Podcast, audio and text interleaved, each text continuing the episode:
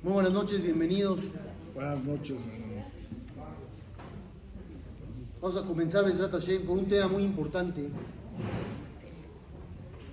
Digo muy importante porque si en este tema tenemos el enfoque correcto, podemos vivir mejor.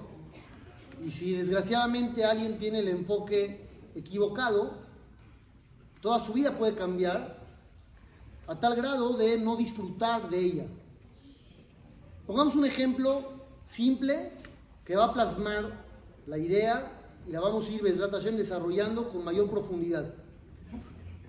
Una persona organiza una boda, puede ser la boda de uno de sus hijos. Obviamente, pues es una ocasión súper especial, está contento, está feliz, se gasta un dineral. Y el banquete dura unas horas. En ese banquete sucedió un desperfecto en la electricidad. Y se va la luz tres veces durante el banquete. Y cada una de esas veces se fue la luz durante un minuto y medio. Un minuto y medio, luego pasa un rato, otra vez se va la luz. Un minuto y medio, otra vez un rato, se va la luz. Un minuto y medio. ¿Cómo creen ustedes que sería la reacción del anfitrión? ¿Y cuál sería su respuesta hacia las personas encargadas del tema? Llámense los dueños del salón o la persona que sea la indicada. ¿Cuál sería la reacción natural? Reclamo. Coraje. Muy mala, coraje, reclamo. Y seguramente terminando el banquete, el tema sería ese. El tema principal del cual se hablaría Se fue la no sería la pasamos increíble, bailamos bien, Qué buena comida. estuvo padrísimo y la comida estuvo bien. Gracias. El tema sería, se fue qué lástima, la verdad, qué mal. Se fue la luz tres veces y de por sí nos cobraron y salió, ta, ta, ta, ta, ta. Pero hagamos un balance. ¿Cuánto duró el evento? Seis horas. ¿Seis horas? ¿Les gusta? ¿Estándar? Seis horas. De seis horas. ¿cuánto tuviste de problema? Cuatro minutos y medio. Cuatro minutos y medio. ¿Qué vale más? Los cuatro minutos y medio, muy bien. Aparentemente esos cuatro minutos y medio son mortales. Pegan durísimo. A tal grado que ya no pudiste disfrutar bien todo lo demás. Yo me quiero imaginar la cara del señor o de la señora la tercera vez. La tercera vez que se va a la luz. Seguramente no furia pago, total. Ya no pago, ya. Ya no pago nada, ya no sirvió, qué terrible, todo mal. Esto no es una sorpresa, esto se llama naturaleza humana. La naturaleza humana nos lleva a fijarnos siempre en lo malo, en la carencia, en el defecto, en lo negativo. Y aunque en cantidad supere con creces lo bueno a lo malo, nos vamos a ir a lo malo. Y vamos a dejar de disfrutar de otras cosas. Ese es el enfoque negativo. Es el enfoque que yo les decía, que si uno lo tiene, su vida va a ir siempre en declive, siempre va a estar mal por algo, porque la realidad nos dice que no hay todo perfecto, siempre hay algo. Tú tienes la decisión, ¿en qué te vas a enfocar? ¿En eso negativo, en la carencia, en ese defecto? ¿O te vas a enfocar, Bezrat Hashem, en todo lo bueno que sí tienes? Nos pasamos la vida deseando lo que no tenemos y no nada más eso, ya no disfrutamos de lo que sí hay. Siempre nos fijamos en lo malo y en la carencia. Cuando el ser humano llega a este mundo, es prácticamente dependiente de manera total de los demás. Tú deja a un caballo solo, acaba de nacer. ¿Qué va a pasar con él? Puede. ¿Va a poder o no? claro. ¿Cuánto tiempo necesita?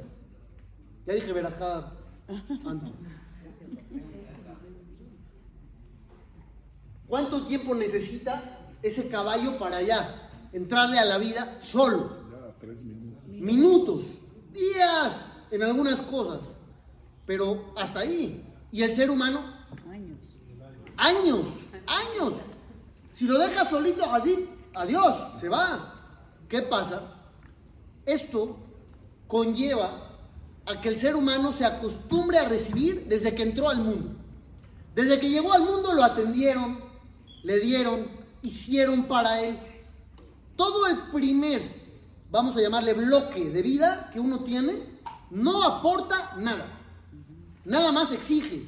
Pide y recibe. Exige, pide, recibe. Así funciona toda la primera etapa de la vida. Entonces te acostumbras a que tú estás en el mundo para recibir y te tienen que dar. A un niño chiquito, dile no a algo. ¿Cuál es la reacción? Llora, grita, se enoja. ¿Por qué? Porque está acostumbrado a que todo el mundo está ahí para él. Eso no es muy positivo. Porque, porque uno ya empieza a exigir. Ya empieza a pensar que todos tienen que. Y llevamos eso con Dios también. Dios tiene que darme. Y tiene que hacer. Y yo merezco todo. Y dejamos de valorar. Cada cosa que Dios te da era un regalo, pero tú ya no lo ves así.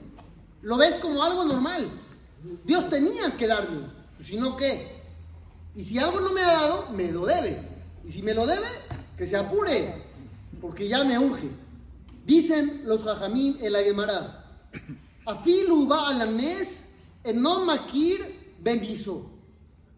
Una persona que vive un milagro no lo identifica como tal. Él vivió un milagro. Para él no hubo tal cosa. Él va a racionalizar y va a decir, no, fue normal, fue natural, fue por A, B o C. Esto provoca que uno ya no agradezca como debería a Dios. Si te darías cuenta de todo lo que Dios hace por ti, vivirías agradecido. En cambio, no ves el favor, no ves la bondad. Todo pasó porque tenía que pasar. Cosas normales. Ustedes leen Birkota Shahar, las verajó de la mañana. ¿De qué tratan? Agradecimiento Agradecimiento sobre qué? Para poder ver, caminar, la ayuda que recibimos.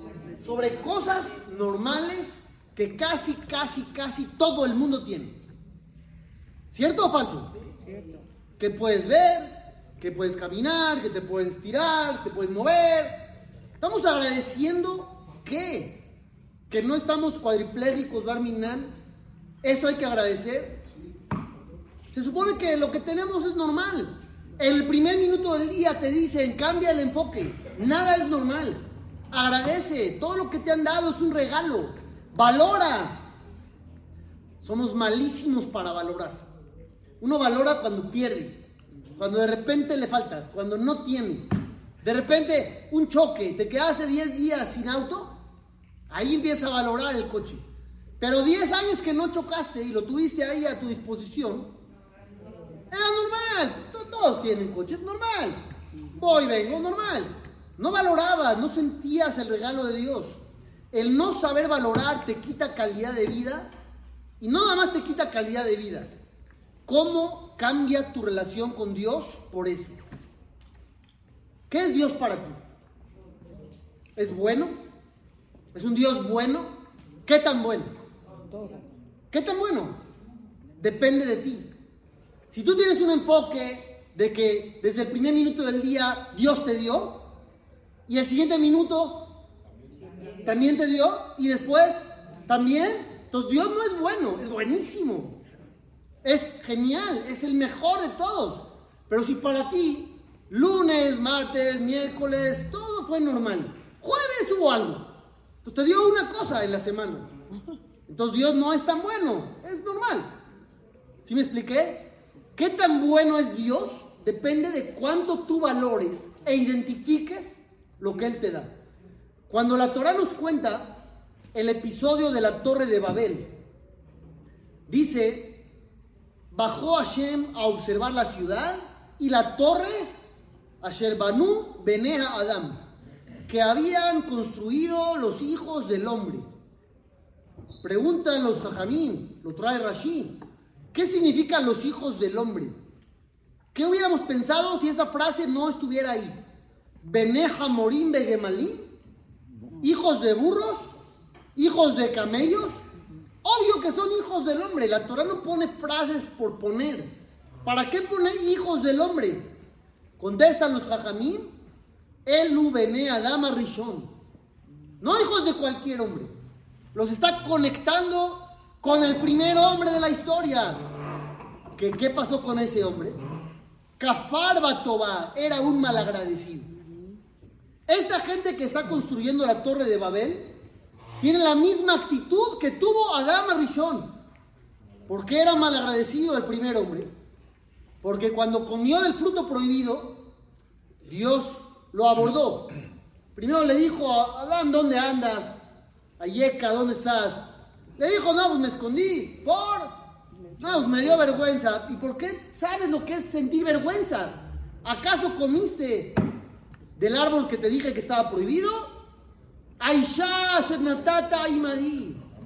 La mujer que me diste, ella lo provocó todo. Dice la Gemara, malagradecido. ¿Para qué te dieron a la mujer?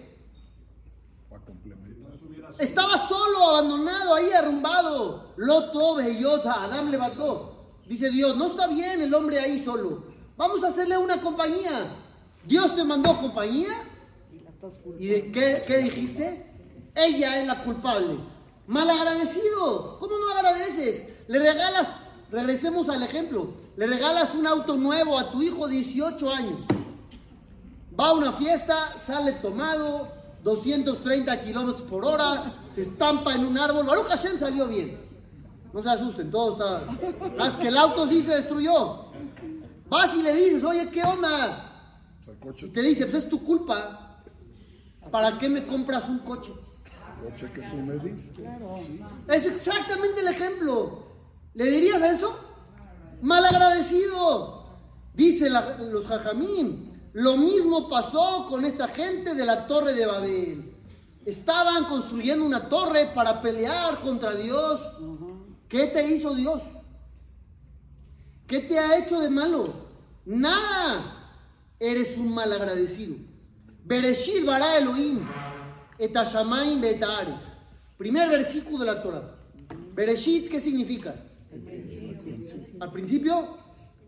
¿sí? En el principio, Primero. el primero, dice el Midrash. Bereshit significa por lo primero, Ah, no al primero o al principio o por lo por lo primero, bara Elohim. Por eso primero Dios creó el cielo y la tierra. ¿Qué es lo que- ¿Qué es lo primero?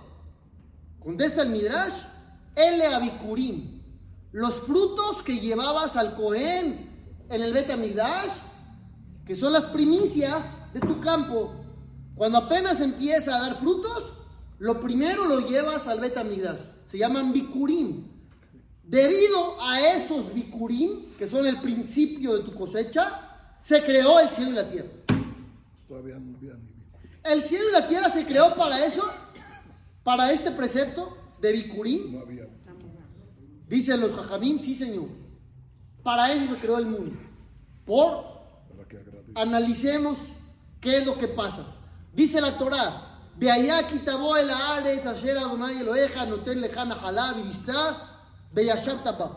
Cuando llegues a la tierra que Dios te ha entregado, la vas a heredar, a conquistar, vas a habitar en ella. Tomarás de los primeros frutos de la tierra, los pones en una canasta, te diriges al lugar indicado y vas a dar una declaración. Tienes que dar un discurso frente al Cohen. No nomás se lo das y te vas. Tienes que dar una derashá. ¿Qué vas a decir? Aramí Obed David, Labán, el suegro de Jacob, nuestro antepasado, lo quería aniquilar. Y luego bajamos a Egipto. Trabajamos muy duro, clamamos ante Dios. Hashem escuchó, vio el sufrimiento, vio la presión, nos sacó con su acá, con su mano fuerte, su brazo extendido, con maravillas, milagros, nos dio esta tierra. Y ahora traje los primeros frutos. ¿Qué tanto rollo? Toda esa de la Shah que. Toda esa de la Shah la tenías que decir, te llevas una hojita para poderla decir, no sé si todos se la me, sabían de me memoria. llevo un jajam para que. Tienes que llevar un jajam. ¿Para qué tanto rollo? ¿Qué tanto pasó aquí? Tú vas a agradecer, pero desde Labán. ¿Qué tienes tú que ver con Labán? Nada. Y vas a agradecer por Egipto, y vas a agradecer que llegaste. ¿Qué tanto pasó para que hagas tanto rollo? Nada más, tu fruto salió. ¿Es normal o es anormal que salgan frutos? ¿Eh? No, son milagros. Es normal. Entonces, ¿por qué tanto agradecimiento? De aquí aprendemos que hay que agradecer porque nada es normal. No hay eso. Estábamos estudiando en la clase de las 8 ya varias semanas un concepto fantástico. El concepto de que la naturaleza no existe. Todo es Dios todo el tiempo. La Torah dice que Dios se ocultó, ocultó su rostro. ¿Dónde se escondió? En la naturaleza. En el nombre naturaleza, Dios se escondió ahí atrás. Todo lo que pasa es normal, natural. ¿Quién destruyó Acapulco? No, el huracán Otis. ¿No? Así dice todo el mundo. El huracán destruyó. No dices Dios destruyó. Barmina, hay un temblor. ¿Quién, quién destruyó la Ciudad de México en septiembre? El temblor, no es Dios. Se oye fuerte decir Dios destruyó, porque ahí sí tengo que analizar qué pasó. Si fue normal, fue normal, ya. Pero si fue Dios, quiere algo de mí. O, o lo hizo por alguna razón. Más fácil decir fue normal. Dios está oculto ahí atrás. Por eso uno tiene que dar un discurso entero por las frutas. Dice Rashi, Ubatá la Cohen, Asher y Eva y Amartá la. Vas a llegar con el Cohen, el que esté en esa época, y le vas a decir, dice Rashi, ¿qué le vas a decir? Sheeneja Kafui Toba, que no eres un malagradecido. Es lo que le vas a decir. Agradezco por las frutas que a Kadosh Baruj Hu me dio. Como dice el Pasuk, Bezaharta et Hashem elokeja ki hu anoten leja koach la azot hayim. Recordarás a Hashem tu Dios porque Él te da la fuerza para lograr el éxito. ¿Qué tan fácil o qué tan difícil es todo esto? La verdad, ver a Dios en cada cosa, valorar cada cosa, identificar y sentirme querido por Dios, no es algo fácil, requiere trabajo, porque estamos acostumbrados. Y al estar acostumbrados ya nada nos sorprende. Hemos perdido la capacidad de asombro. ¿Qué? Lo ve uno normal todo. Todo es normal. Entonces ya no agradezco. Si ya no agradezco, ya no valoro. Si no valoro, mi relación con Dios cambia. Dios odia al malagradecido. Dios no quiere a los malagradecidos. Ya lo vemos varias No cabe duda. No cabe duda. Ahorita me acordaste de una muy importante. Hashem escucha el clamor del pueblo judío, lo dijimos ahorita, en Egipto. Decide que ha llegado el tiempo de salvar a sus hijos, 210 años de esclavitud. Y los sufrimientos eran tremendos. Dios va con Moshe y le dice a Moshe, escuché el clamor de mi pueblo, vi su sufrimiento, ahora ve con el faraón. Moshe tendría que correr, correr. Ya llegó el momento, por favor, estaba esperando esto. Le dice Moshe a Dios, no puedo ir. Tengo que ir a pedirle permiso a mi suegro, a Itro. ¿Cómo? ¿Vas a ir a pedirle permiso a tu suegro? Dios te está mandando. ¿Qué dijo Moshe?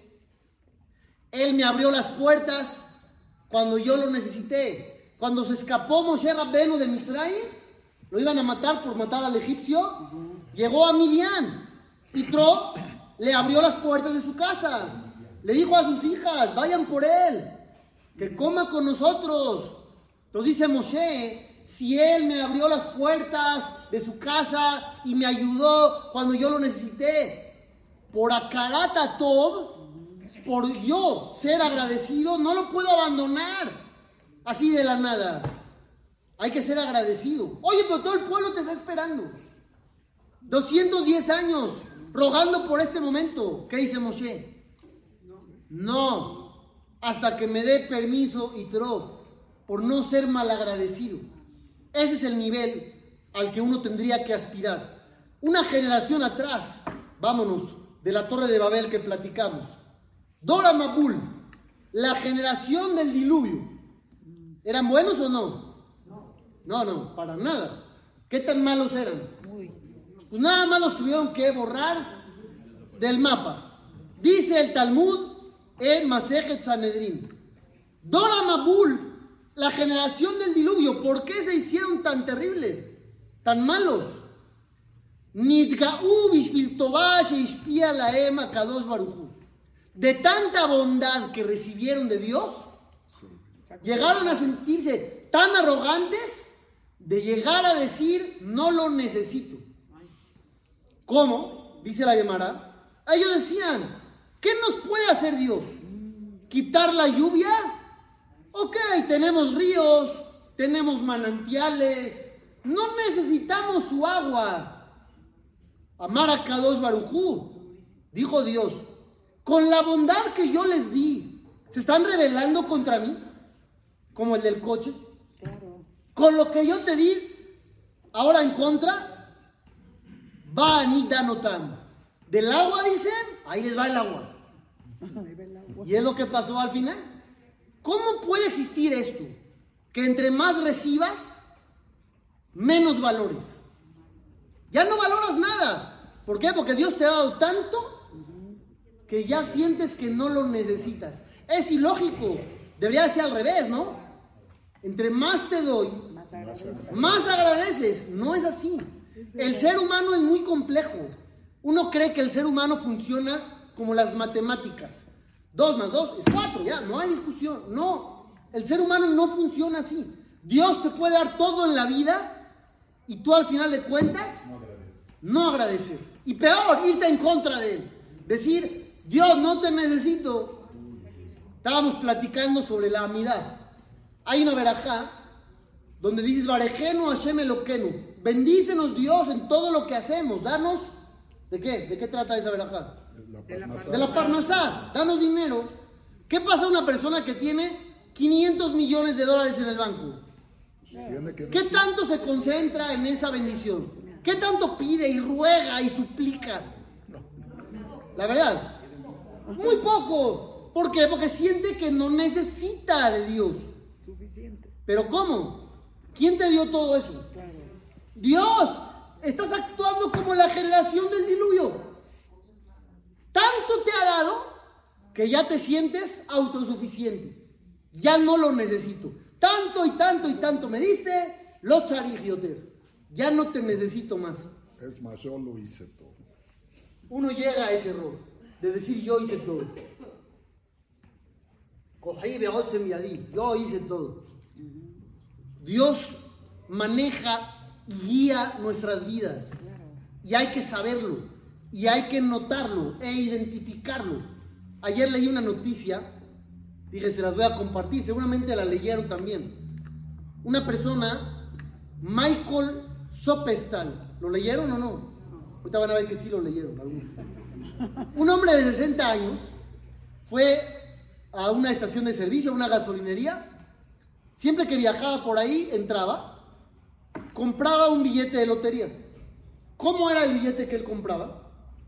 Múltiples líneas para muchos sorteos. Le entra a muchos al mismo tiempo. El vendedor se equivoca. Por error, le entrega un solo sorteo. Varias, pero para uno solo. Dice este señor, vengo a Michigan cada pocas semanas, como en mi restaurante favorito y siempre compro el boleto para 10 o 20 sorteos. Toda la vida. Esa vez, el vendedor se equivocó. Le da mal el billete. Revisa y se da cuenta que acaba de ganar 25 mil dólares anuales de por vida. No están malos, sí. No, ¿verdad?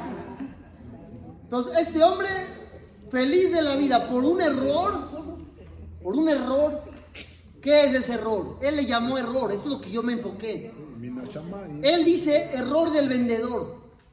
¿Qué diría alguien de un buen nivel espiritual? Dios, no hay más claro que esto.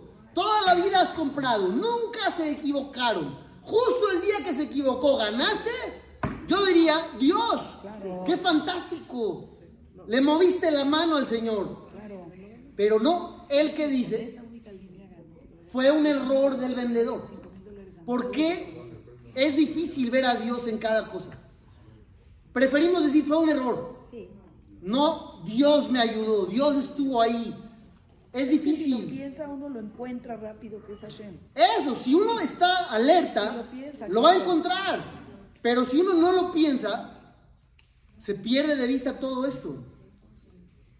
Cuando hablamos del tema del agradecimiento, leí un maasé de Rabel Yoshi, que era de los jajam más grandes del mundo, que falleció hace poco. Al jajam le hicieron una operación, una cirugía, pero el doctor, el principal, el cirujano, hablaba inglés. Rabel Yoshi no estudió en interlingua, no fue a cursos, no sabía inglés. Baruch Hashem salió todo bien. Y el Jajam, Rabel Yoshi, le dice a los cercanos de él, ¿cómo se dice muchas gracias en inglés? Entonces ya le dijeron, se dice thank you very much. ¿Cómo? A ver otra vez, thank you very much. Aprendió la frase. Ya llegó el doctor, le dijo thank you very much. Rabel Yoshi hablando en inglés. Ya cuando se fue el doctor, le preguntan al Jajam, Jajam, todo el viaje, desde que llegamos acá, no era la primera vez que usted necesitaba decir algo. Y en todas las ocasiones nos decía a nosotros, dile que, dile que, dile que. Justo ahorita, usted tenía que aprender inglés Claro. para poderle decir. Agradecer. ¿Quién va a agradecer por mí? Entonces contesta con una alajá. Es la grandeza del jajam. Hay una alajá que dice así. Cuando tú escuchas la repetición de la amidad, la hazarán, ¿qué haces? Te quedas callado y contestas. Cada verajá. Barujú, Baruch Shemó, amén. Barujú, Baruch Shemó, amén. Cuando llega Modim, el Hazán, tú no dices nada más Barujú, Baruch Shemó, amén. Tú dices tu propio Modim. ¿Por qué no dices tu propio Selahlan? O tu propio este, la minime la malshinim. No, cuando llega Modim, yo también. Dice Rabel Yoshi. Porque Modim habla de agradecer. Nadie puede agradecer por ti. Tú tienes que agradecer de manera personal y directa. Si yo necesito una coca, pídela por mí. Eso no necesito saber inglés. Pero si vamos a agradecer, tiene que ser personal. Por eso no te apoyas en el Hazán. Diferente Modim. Es diferente Modín, pero te lo hacen decir. ¿sí? No te quedas callado. Dice el Ora Jaim Kadosh. Hay un pasuk.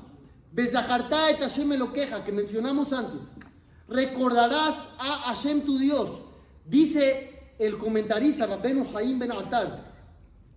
Cuando Dios le hace un favor a un Yehudí, el instinto del mal, el Yetzirah, se esfuerza, pero con todas las ganas del mundo, en hacerte olvidar el favor que Dios te hizo, para que seas kofer betobato shel makom, para que reniegues el favor divino.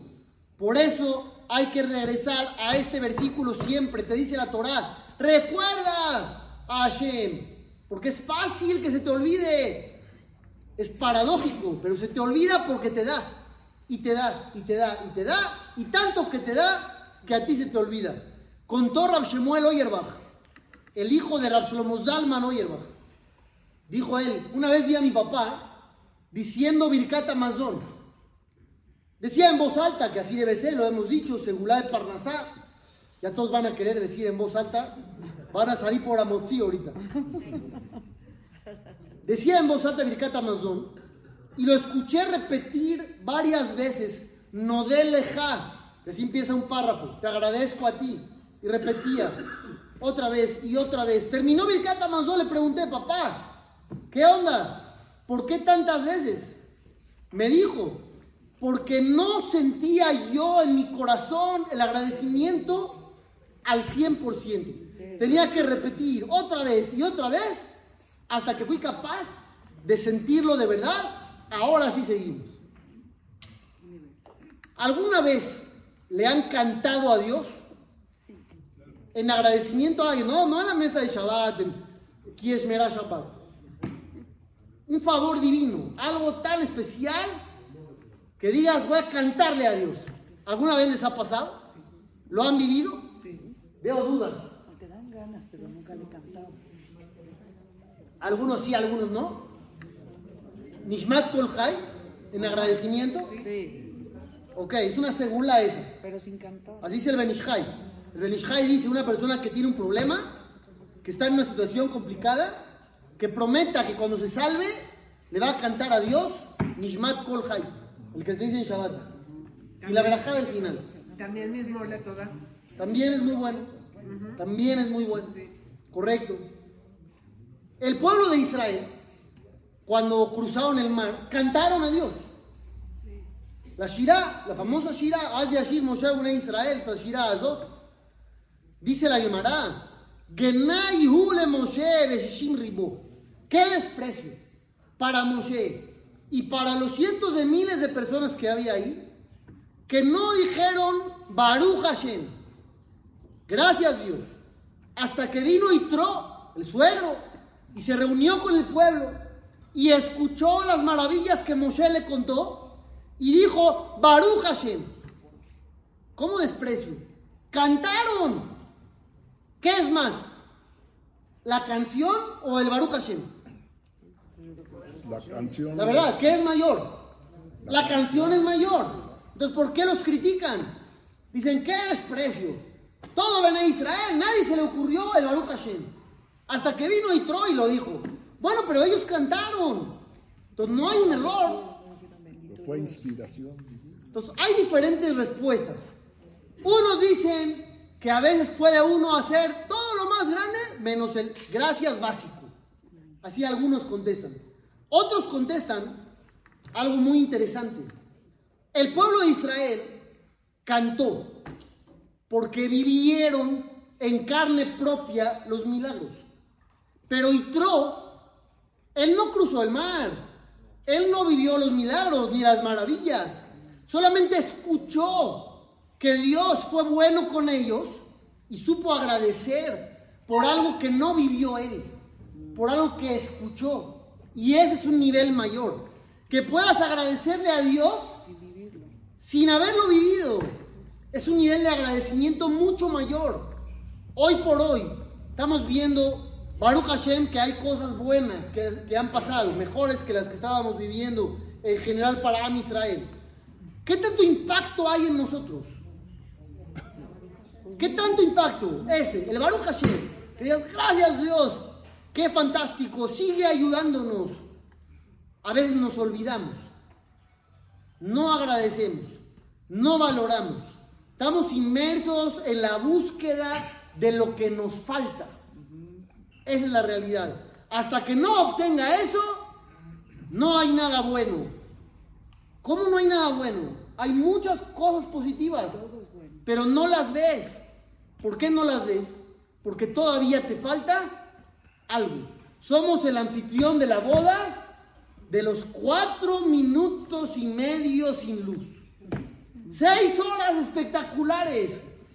Cuatro minutos y medio sin luz y la boda se fue a la Genizá. Se, se arruinó. Se arruinó todo. Y ese va a ser el tema. Cuando vea el álbum de la boda, van a decir, no, pero acuérdate. Ahí se fue la luz. Sí, se oye absurdo. Porque si hablamos, como les dije, de matemáticas, seis horas buenísimas, cuatro minutos y medio malas, y no son malas, sin luz. Porque no es que pasó algo. No tendría que afectarte. Se te tendría que olvidar. Y no se te va a olvidar. Vas a comprar un coche, tiene un rayón. ¿Qué es lo que ves? El rayón. El rayón. Pero el coche, pero ve el rayón. Así de triste es la vida cuando uno se enfoca en la carencia y en lo malo. Deja uno de disfrutar todo lo demás. Les dije al principio, si el enfoque es bueno, tu calidad de vida cambia, disfrutas más de la vida, tienes otra imagen de Dios, porque Dios ya es buenísimo, porque te da muchas cosas, Todo cambia y todo mejora. Hay que ir hacia eso. Más agradecimiento, más identificar. Hay que estar alerta. Besajartar. Recuerda, el Yetzirah quiere que no, que te olvides de todo. No le hagas caso. Valora cada cosa. Empieza a vivir y a disfrutar. Olvídate de lo que te falta. Besar Hashem, todo lo bueno.